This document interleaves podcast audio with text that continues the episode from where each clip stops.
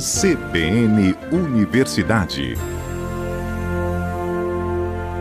Segundo o IBGE, somente 26% das pessoas com deficiência estão trabalhando no Brasil. No CBN Universidade de hoje, os estudantes de jornalismo Lucas Santos e Rebeca Narrier mostram os desafios da inserção de pessoas com deficiência no mercado de trabalho.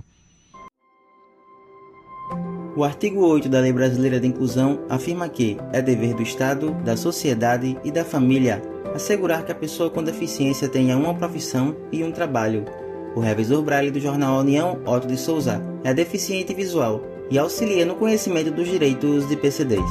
Somos eternos aprendizes, né? apesar de já estar atuando né, no mercado de trabalho, mas a cada dia estou aprendendo coisas novas. Então, poder passar um pouco dos conhecimentos para outras pessoas e poder aprender sempre mais realmente é primordial na minha vida.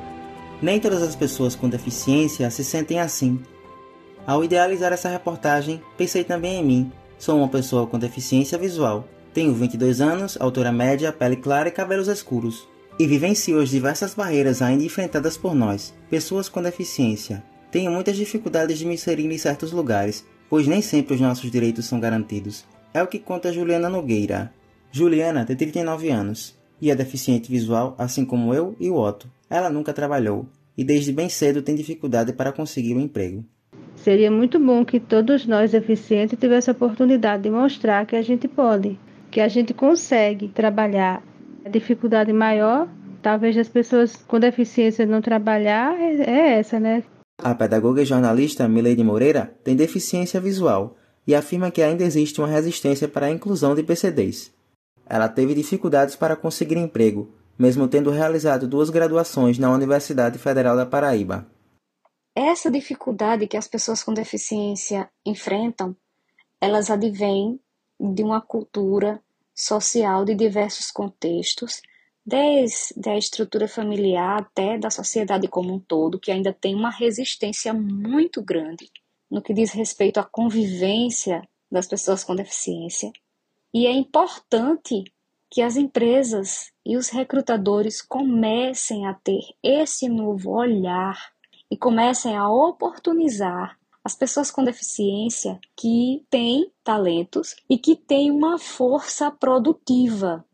E é por isso que a Fundação Centro Integrado de Apoio à Pessoa com Deficiência, FUNAD, possui o serviço Colocação Profissional.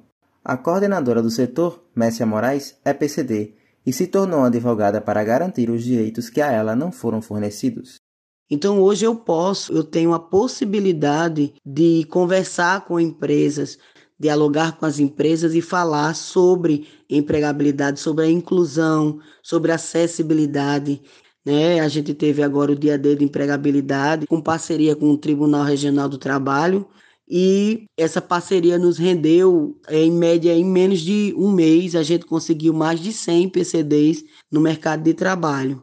Rosimar Brito tem cegueira monocular e atua no Tribunal de Justiça da Paraíba.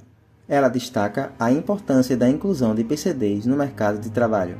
Nós, pessoas com deficiência, precisamos dessas oportunidades que estão surgindo, tanto nas empresas quanto nos estágios, para mostrar que também somos capazes de estar naquele ambiente, de desenvolver trabalhos que antes, na sua maioria, era desenvolvido apenas pelas pessoas que não possuíam deficiência.